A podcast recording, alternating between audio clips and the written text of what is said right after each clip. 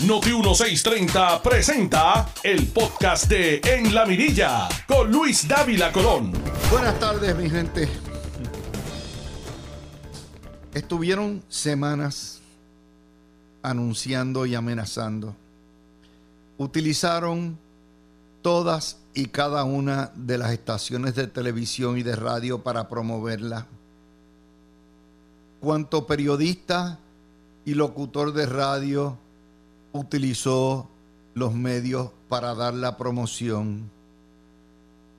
Dijeron y pintaron a Luma como el diablo. Escondieron las verdaderas motivaciones. Hicieron lo indecible. Trajeron artistas, locutores, periodistas, todo lo que apareciera en la flora y fauna del socialismo puertorriqueño convocaron a una hora cómoda después del trabajo un jueves. Y ayer, si se presentaron 300 personas entre la, en la esquina calle Fortaleza y Cristo, fueron muchas.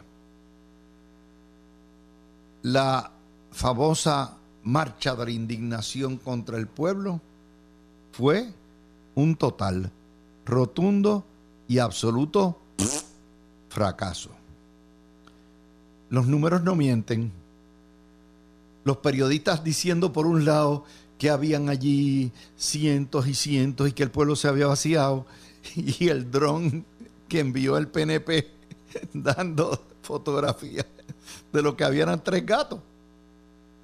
Y es que el periodismo ya perdió la vergüenza en Puerto Rico es desfachatado, es un periodismo totalmente polarizado. De hecho, no es ni tan siquiera polarizado, es radicalizado. Y se las inventan, pero ya no pueden inventárselas. Porque por lo menos ahí están las redes y los drones que nos dicen otra historia.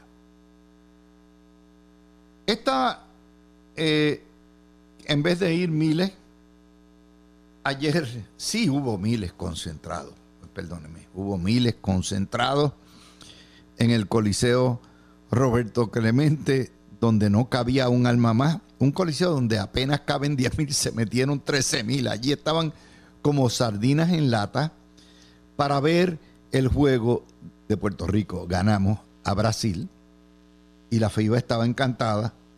De manera que al juego de baloncesto, entre los que entraron y los que no pudieron entrar estaban afuera, había fácilmente 20 veces más gente que lo que había en el viejo San Juan.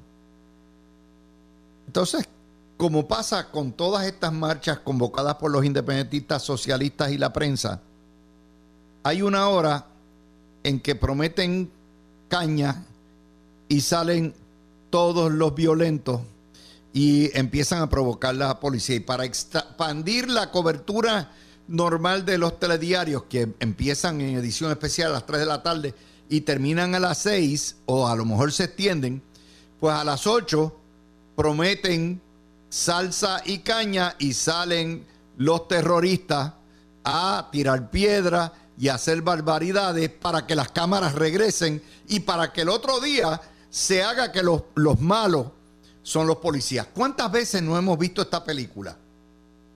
¿Cuántas veces es lo mismo? Pero nuevamente lo presentan como un gran show. Y la prensa nos dice, primera hora, firmes en su reclamo contra Luma.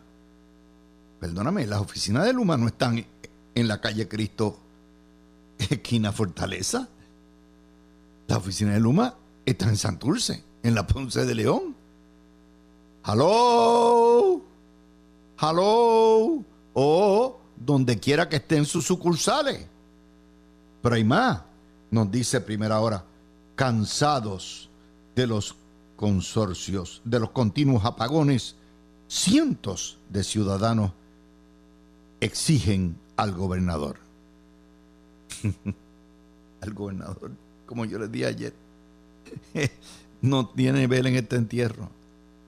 Luma está ahí porque los federales la pusieron ahí. Pero tampoco la protesta se convocó frente a las oficinas de la Junta de Control Fiscal en Atorrey, en la Milla de Oro. Nos dice primera hora en la página 6. Cientos llegan para exigir la salida de Luma. Bueno, pues yo no sé, no vieron los mismos programas que yo, que yo vi y que ustedes vieron, porque estábamos pendientes al canal 2, al 4 y al 11, y eso lo que era tumbar a Pierluisi, Pierluisi se tiene que ir, adiós Pierluisi, entonces, eh, viene la independencia, el socialismo, y usted dice, pero acá, ¿qué, ¿qué vieron estos tipos? Son unos embusteros. En primera hora, el nuevo día, son unos embusteros. Y nos dice el vocero, reclamo de un mejor servicio eléctrico. ¡Embuste! Eso es lo que se llama el disfraz. Esa fue la excusa. Es como si lo que pasó en el 19 fue un reclamo para que los chateros no hablaran vulgaridades y no ofendieran a nadie. De eso no se trataba. El contenido del chat fue la excusa. Nos dice el vocero en la página 3 y 4 que está tan embustero como el nuevo día la única métrica que vale es la humana. Ay, Dios mío, vamos a llorar a moco tendido. Metro es el único que cubre, policía agrede a dos fotoperiodistas en manifestación contra Luma y dice afectados por gases lacrimógenos, eh, un periodista de Noticel y otro de Guapa Televisión que se afectó por los gases, el de Noticel le, le dieron o lo empujaron. Eh, y dice, se detuvo al ambientalista Tito Kayak. Noticel dice, la manifestación contra Luma acabó al son de Diana. ¿Cómo es posible que Noticel y Metro más o menos dieran la historia y aquellos andaran todavía en propaganda, verdad? Es así. Los periodistas, obviamente las noticias de hoy no iban a ser el fracaso de la marcha. Las noticias de hoy, como siempre nos tiene acostumbrado la prensa, es los malos de la policía. Qué terrible es esta policía. Ah, es, bien, bien, bien, es terrible. Viola la libertad de prensa, derechos civiles y todo eso. Entonces el nuevo día nos pone, discuten alternativas para la crisis energética, pero nada en portada de la protesta. Nada en portada de la protesta. Miren, vamos a poner los puntos sobre las IE. Número uno. Ciertamente, todo el mundo tiene derecho a manifestarse. Y si usted objeta a Luma y le da la gana de extender la objeción y decir el gobernador es culpable y hay que renunciar y hay que tumbar el gobierno, ese es su derecho a manifestarse pacíficamente. Eso nadie lo cuestiona. Y nadie cuestiona que estas marchas, como cuestión ya de procedimiento ordenado, son pacíficas hasta que llega la noche y de la noche llegan los revoltosos, llegan los terroristas y ya eso es otro cuarto de horas a pedra limpia y botellazo limpio contra los policías a ver si los sacan. Porque la idea es buscar la cámara del policía dando o echando gases para el otro día, como saben que va a ser un fracaso la marcha, al otro día el policía es el malo. Y yo ese juego no lo voy a jugar. Ese juego yo no voy a jugar porque yo apuesto a mis policías. Si se le fue la mano a uno, hay que investigarlo.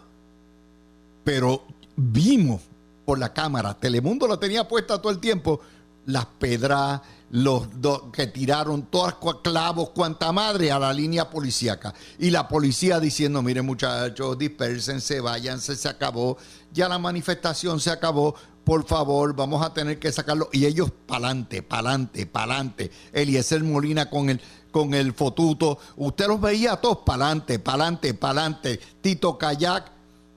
Hasta que en un punto hay que poner el orden. Hasta que en un punto hay que poner orden y entonces los malos son los policías. Número dos, hay un caso que me preocupa y es el de el reporter, fotoperiodista de Noticel. Ese fue tocado, ese fue tumbado.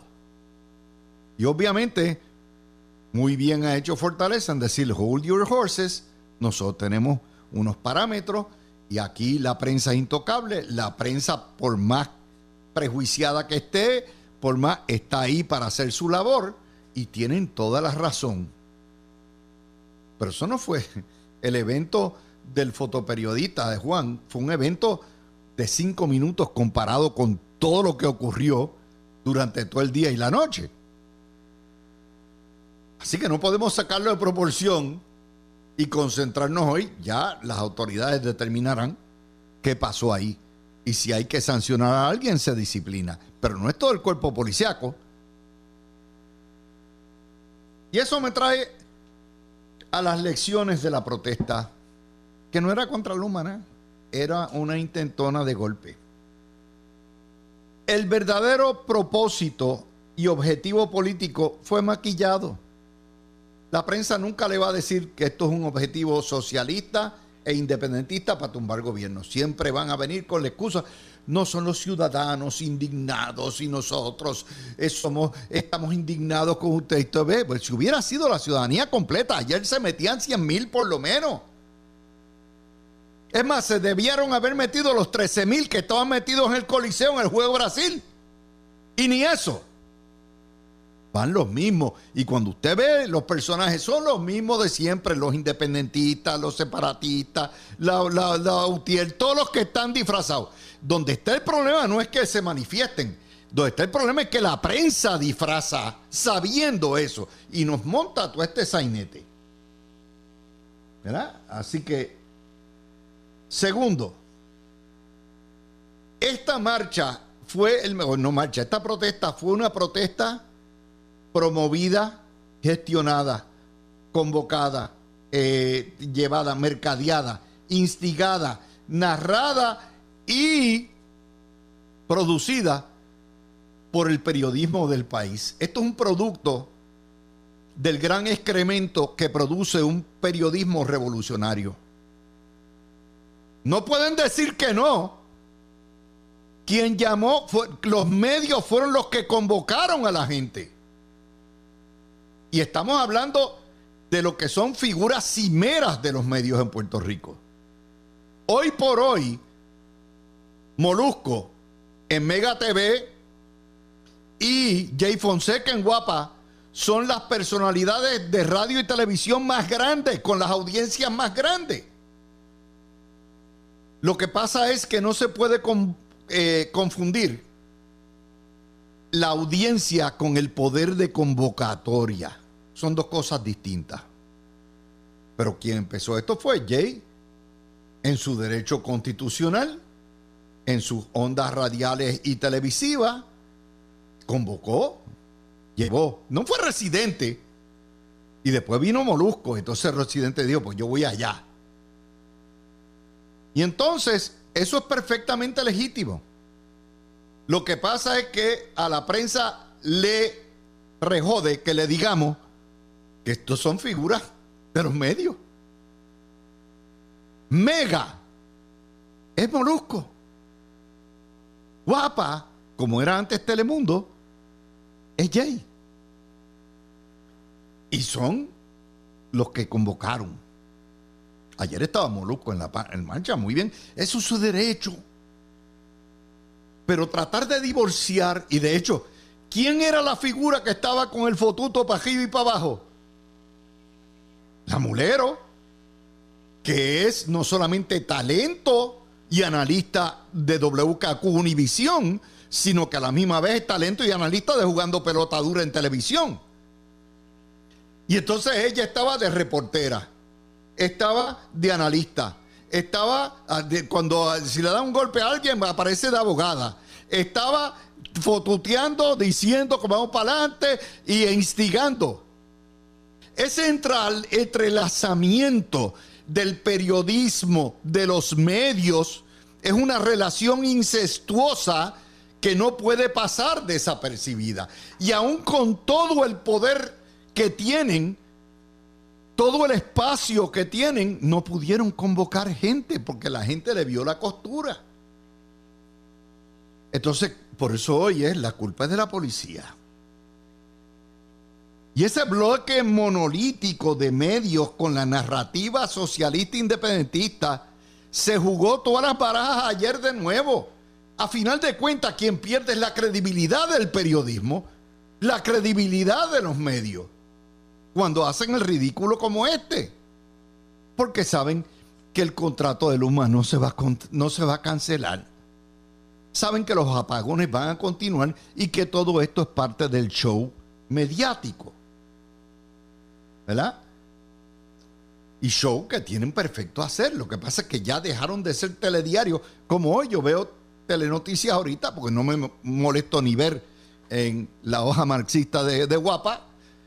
Y entonces todo el issue era que si agredieron a periodistas y que los policías son los malos. Eso fue todos los primeros 20 minutos del, del telediario. Dice, con razón. Porque nadie le va a hacer el análisis que nosotros le hacemos aquí de la verdad, la fracaso. ¿Y por qué fracasó? Porque Puerto Rico no compra la independencia, ni el socialismo, ni el comunismo, por más que nos pongan a Tito Kayak, a León Fiscalizador, a Eliezer Morina, a Natal, a Jaramillo, a los encapuchados, a los buscabullas. No hay manera, por más hoja y martillo que se ponga, por más bandera cubana, mientras más pase eso, más lo rechazan. Y la gente no entiende eso. Y cuando usted mezcla el periodismo y la prensa con esos elementos, es el periodismo el que pierde. De nuevo, la figura de López Mulero, nada más de reportera, analista, dirigente de la protesta, valió un millón de pesos. Y ese es su derecho, y es derecho de los medios que la contratan a ella a tenerla de reportera, de analista y de lo que quieran, y también de cheerleader de este tipo de manifestación. Pero nos vamos, ¿verdad? A lo otro. La no asistencia del pueblo es la falta de apoyo. Eso no fue la noticia hoy. Convocaron al pueblo. Aquí no hubo una marcha como Vieques. Aquí no hubo una marcha como hubo, no, como, como hubo cuando se, iba a cejar el, el gobierno en el 2006. Ni cerca. Entonces vienen al victimismo. ¡Oh! Esto, qué gobierno tan terrible. Entonces viene y dicen, la energía es un derecho humano. ¿What? Si cuando se creó el mundo no había luz eléctrica. Ah, también hay que dar gratis. Hay que dar gratis la salud, la vivienda, te tienen que limpiar el fondillo porque es gratis también. Ese es el nuevo argumento. Como si en Puerto Rico no hubiera luz. Hay apagones, pero hay luz. Y entonces vienen con el victimismo de que es que el pueblo, y hablan a nombre del pueblo, y nadie los ha electo, nadie eligió a Eliezer Molina, nadie eligió a León Fiscalizador ni a Tito Kayak. Pero no, ellos se autoproclamaron porque es así. Y entonces los derechos civiles nos han violado. El derecho a tirar piedra, el derecho a insultar a un policía, nos han violado los derechos civiles y las agresiones contra la prensa. Y entonces llega Taxito de Buscón y salió con el jabo metido entre las patas y estaba esta mañana aquí con Normando tratando de explicar, mire, compay, eso demuestra cuando el Partido Popular se ha convertido en el rabo del comunismo y del independentismo, el Partido Popular perdió el espacio. Y cuando van a lamber bota allá y los votan como bolsa por alcahuete, cuando ese mismo tipo, ese mismo taxito le ha puesto allí a Luis Raúl Torres para que sirva de fuete contra Luma y no se lo agradecieron. No se lo agradecieron.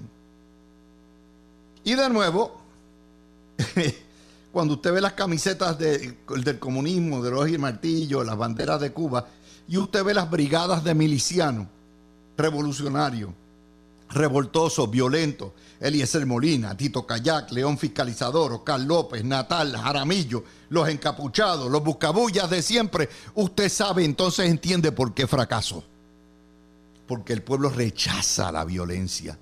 El pueblo rechaza el discurso de odio.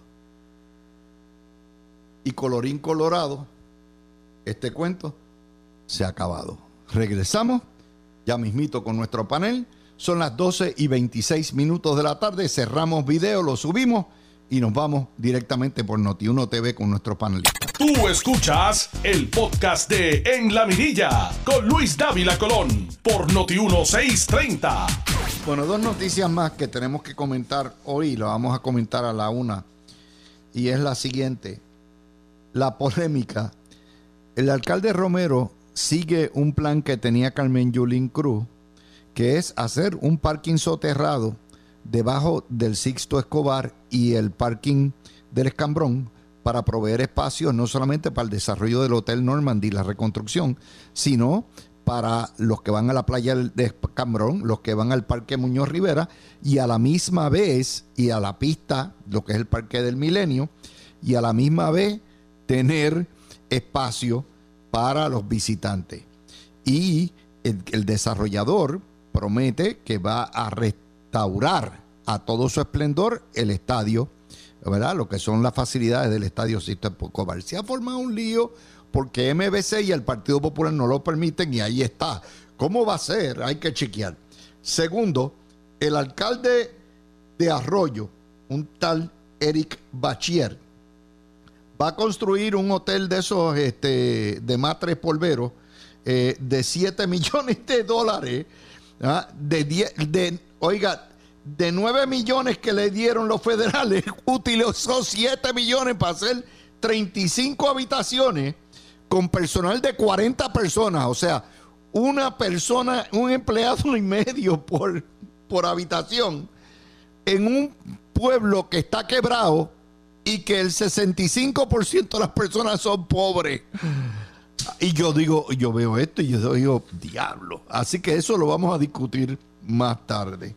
Ay, mi madre, hoy empezamos contigo, Breida, que llegaste tempranito. Adelante. Luis, Breida está afuera. Eh, ah, no ha llegado. Ok. Pues empieza, Sobri. ¿Con qué empezamos, Luis? Saludos a todo el mundo. Obviamente con las lecciones de la protesta. Bueno, la, la, yo creo que el, la lección de la protesta es que la gente no debe confundir Twitter con, con, con poder de convocatoria, ni tampoco lo que es la audiencia de un programa, con la capacidad de generar una masa crítica de personas. Esa es la primera lección. Porque aquí hay mucha gente que se llena la boca hablando de que ellos son la voz del pueblo y manifestando como si fueran la, voluntad popular, pero al final del día son cuentas eh, a lo loco en las redes sociales y, personas en televisión. Eso no implica que tú puedes movilizar a tantas personas. Y lo segundo es que el, el, tener una retórica de que quieres prender el mundo en fuego, pues ojo que eventualmente alguien te cree. Y yo creo que lo que vimos ayer, en parte, es el resultado de que aquí están jugando con fuego demasiadas personas que se pasan hablando de que van a derrocar el gobierno y aquí hay que darse a respetar y prender las cosas en fuego. Y después se quejan de que hayan eh, autoridades de seguridad y ley orden allí presentes. O sea, ¿qué esperaban que iba a ocurrir si eso es lo que están amenazando desde hace dos semanas? Bueno, yo creo, como te digo, eh, aquí hubo un gran perdedor no solamente la prensa. Y el gran perdedor es el comercio de San Juan, que ayer perdió entre 5 mil personas de un crucero que se supone llegaba. Y como estamos labrando la reputación de que somos un país de, de donde se viola continuamente hay protestas y se atenta contra el turista, pues el crucero sencillamente canceló y perdieron los comerciantes y los restaurantes del viejo San Juan. Breida, ¿ya llegó todavía? Dávila, estoy aquí, estaba buscando un cafecito. ¿Cómo ah, estás? y feliz viernes, es viernes, ni modo. Hay que, hay que disfrutar siempre el weekend. Ay, Dávila, de verdad, el día de ayer fue como que bien intenso. Tengo que empezar diciendo fue porque el juego estaba bueno. Yo sé que tú estabas en el juego. Bueno, no estaba en el juego, estaba trabajando, pero sí estuve bien, bien pendiente de, de todo lo ocurrido, ¿verdad? Porque todos sabíamos, eh, ¿verdad? La convocatoria que se había realizado para bueno, supuestamente contra Luma, porque siempre terminamos viendo que nunca tiene que ver nada con lo que se convoca, siempre tiene que ver con todo lo relacionado al ideal de la izquierda. Y ayer se comprobó, tenían esta expectativa que allí iba a ocurrir algo parecido a lo del verano del 2019. Yo no sé de dónde se están sacando eso. Las circunstancias ocurridas en el verano de 2019, Dávila, fueron bien específicas. Nosotros veníamos de un huracán, nosotros veníamos de, de un proceso difícil de meses y meses y meses.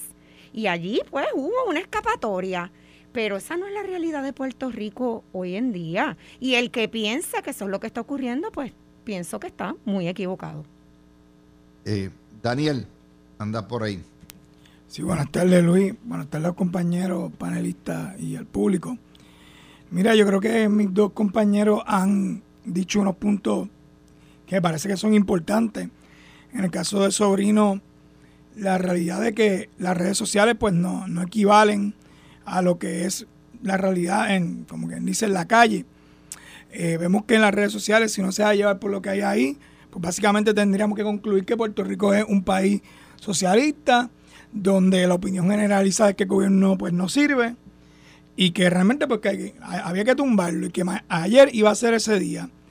Eh, le tengo malas noticias, eso no ocurrió y no creo que vaya a ocurrir.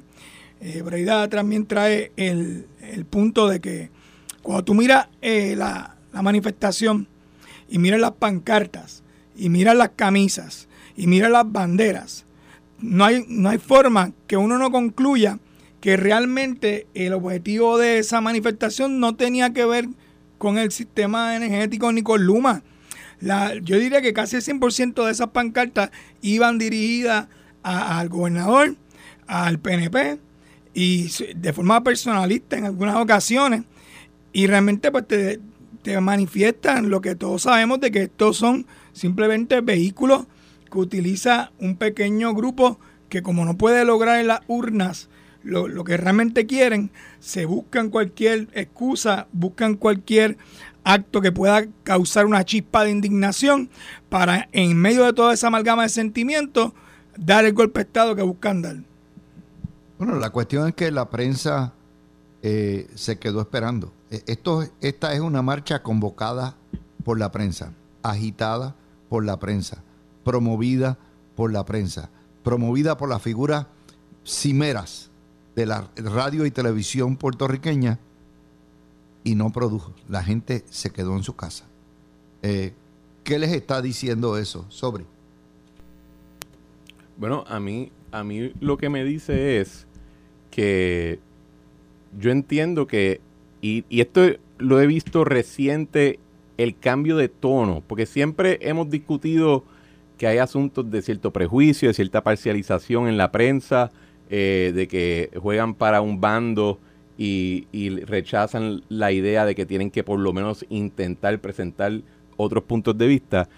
Y lo que he estado viendo en términos del tono de algunos de los colegas de la prensa es que se han tomado un Kool-Aid eh, bastante tóxico y están empezando a tener una disonancia cognitiva y una, una incapacidad de atender la realidad del mundo en el cual viven eh, que preocupa. O sea, uno ve en redes sociales como algunas periodistas están todo el día ahora escribiendo lo que era, todo el día, y sin ningún tipo de consideración a su imagen profesional.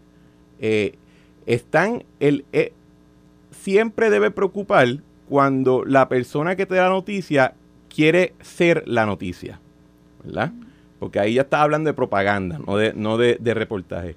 Y pienso que lo que vimos ayer y lo que hemos estado viendo en, relación a este tema es que hay, uno, hay un grupo de la prensa que se ha tomado un Kool-Aid tóxico que está afectando cómo desempeñan su labor. Yo creo, yo, yo creo que la prensa en Puerto Rico en los últimos 20 años, 30 años ha estado altamente politizada. Lo que pasa es que ahora está más osada.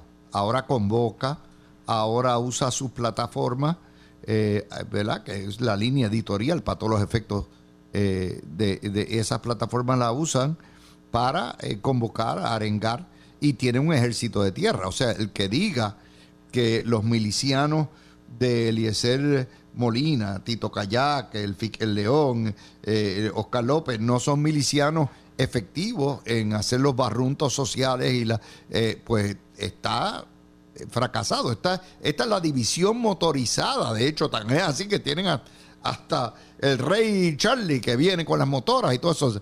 Tienen una división, tienen un ejército de tierra y, la prensa es el ejército del aire, básicamente.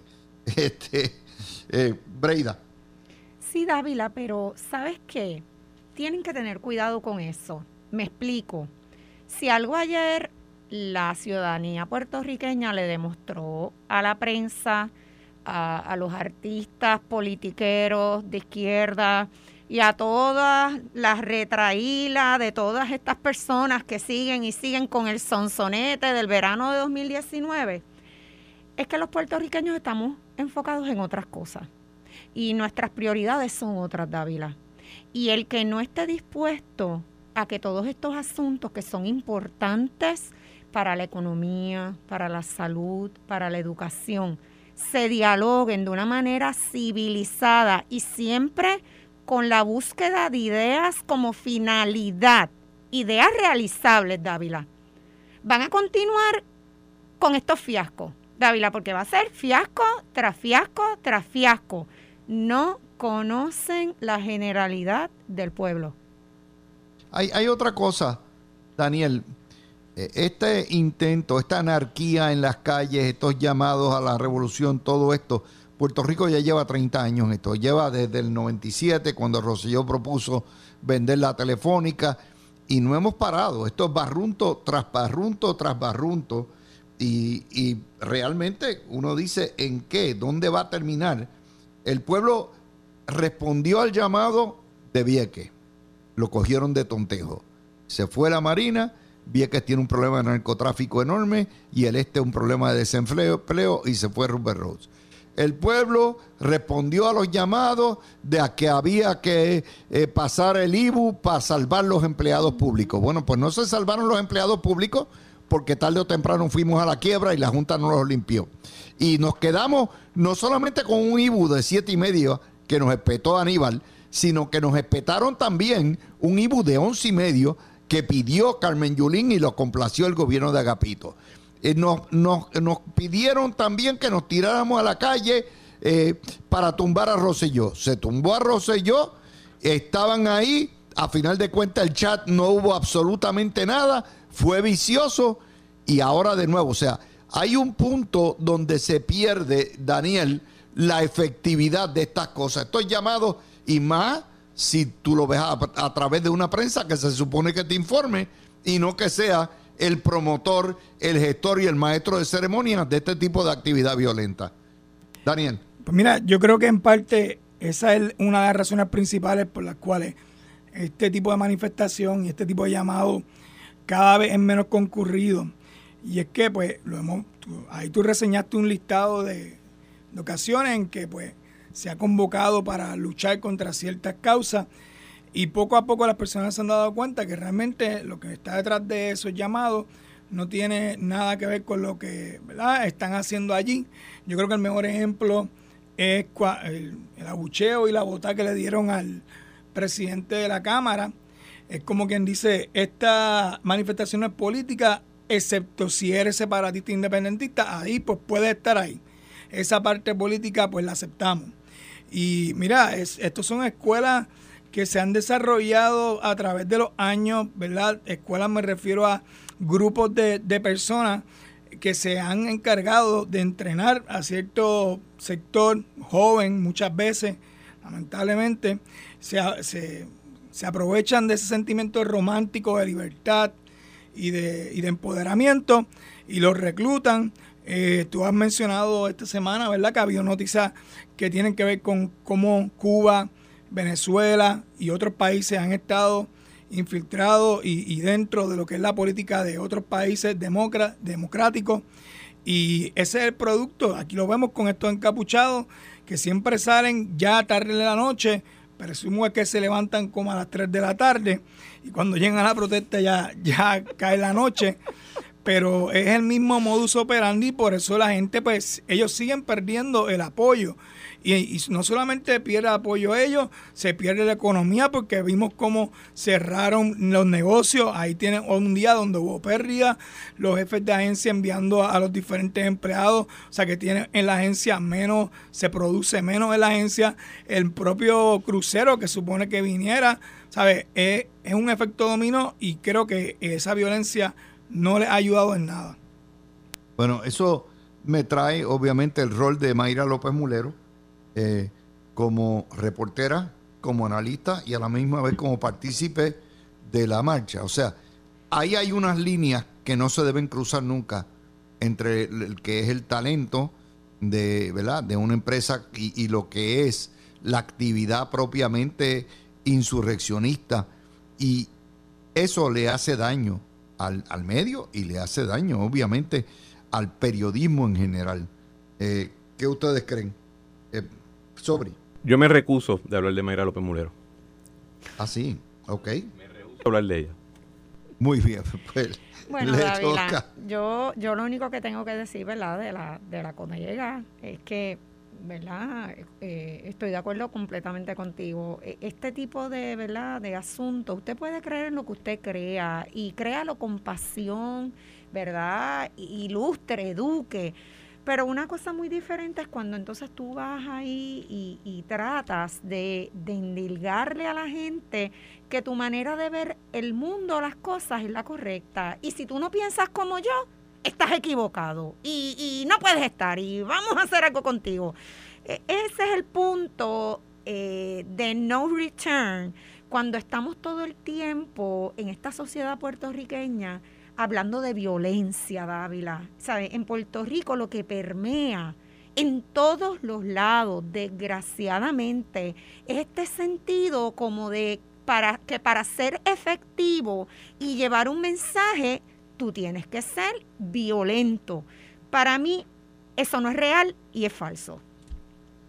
Bueno, eso, eso es cierto, eh, pero ustedes se han fijado, es el mismo libreto. O sea, las tropas de asalto empiezan las pedras y empiezan la provocación a la policía eh, cuando oscurece. Eso es así.